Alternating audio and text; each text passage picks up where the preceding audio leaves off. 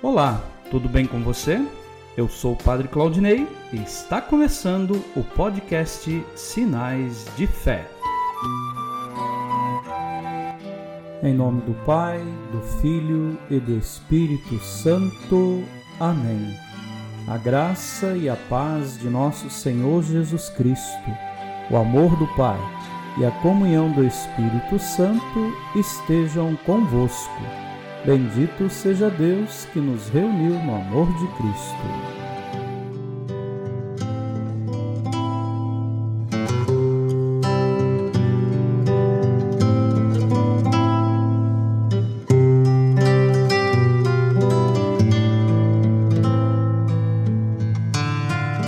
O Senhor esteja convosco, Ele está no meio de nós.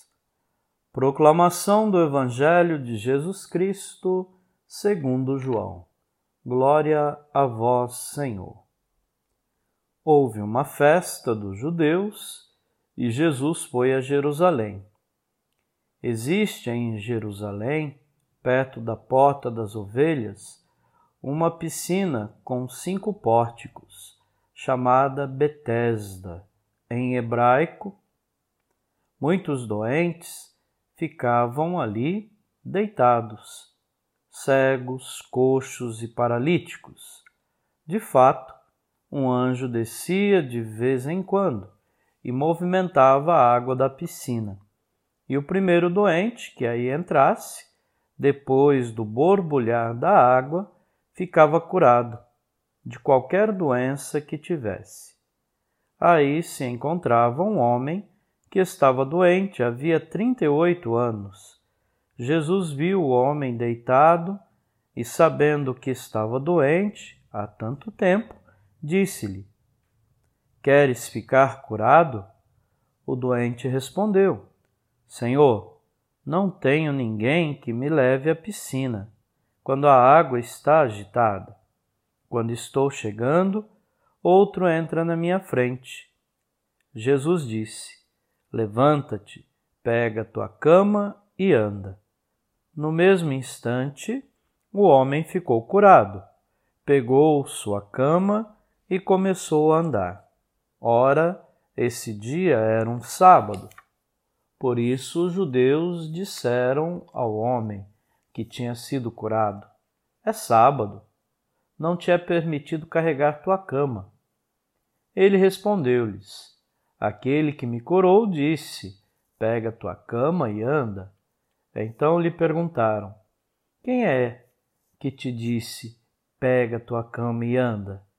O homem que tinha sido curado não sabia quem fora, pois Jesus se tinha afastado da multidão que se encontrava naquele lugar. Mais tarde, Jesus encontrou o homem no templo e lhe disse: Eis que estás curado. Não voltes a pecar, para que não te aconteça coisa pior. Então o homem saiu e contou aos judeus que tinha sido Jesus quem o havia curado. Por isso, os judeus começaram a perseguir Jesus, porque fazia tais coisas em dia de sábado. Palavra da salvação. Glória a vós, Senhor.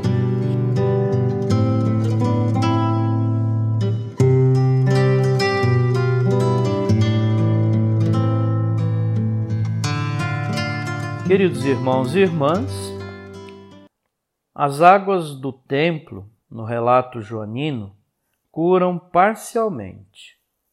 Isso porque não atendem a todos igualmente é preciso que Jesus, Ele mesmo, água viva, seja presença na vida de um homem há 38 anos em espera. Essa quaresma do paralítico diz muito ao nosso coração.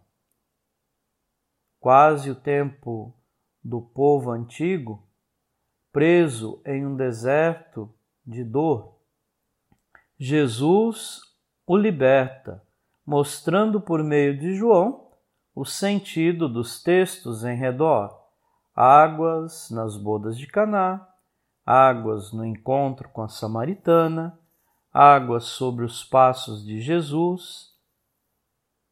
Ao final, a água que jorra de seu lado para a salvação da humanidade e sinal batismal.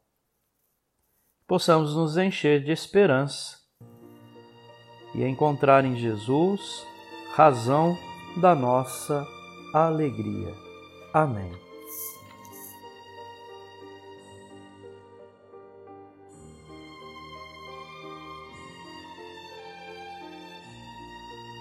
Neste momento, coloquemos no coração de Deus os nossos pedidos, as nossas intenções para este momento final com a nossa oração. Rezemos juntos. Pai nosso, que estais nos céus, santificado seja o vosso nome. Venha a nós o vosso reino.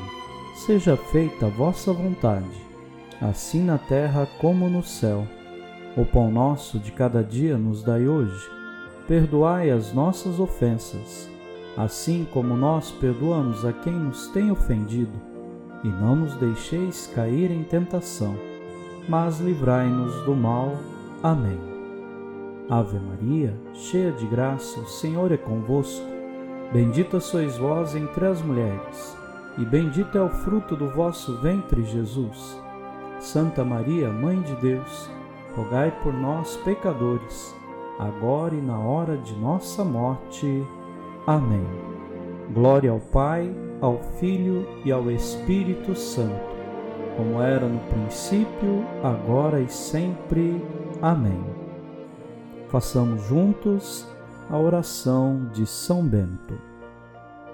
A cruz sagrada seja minha luz, não seja o dragão meu guia Retira-te, Satanás, nunca me aconselhes coisas vãs. É mal o que tu me ofereces. Bebe tu mesmo do teu veneno. Amém. O Senhor esteja convosco, Ele está no meio de nós. Abençoe-vos, Deus Todo-Poderoso, o Pai, o Filho e o Espírito Santo. Amém.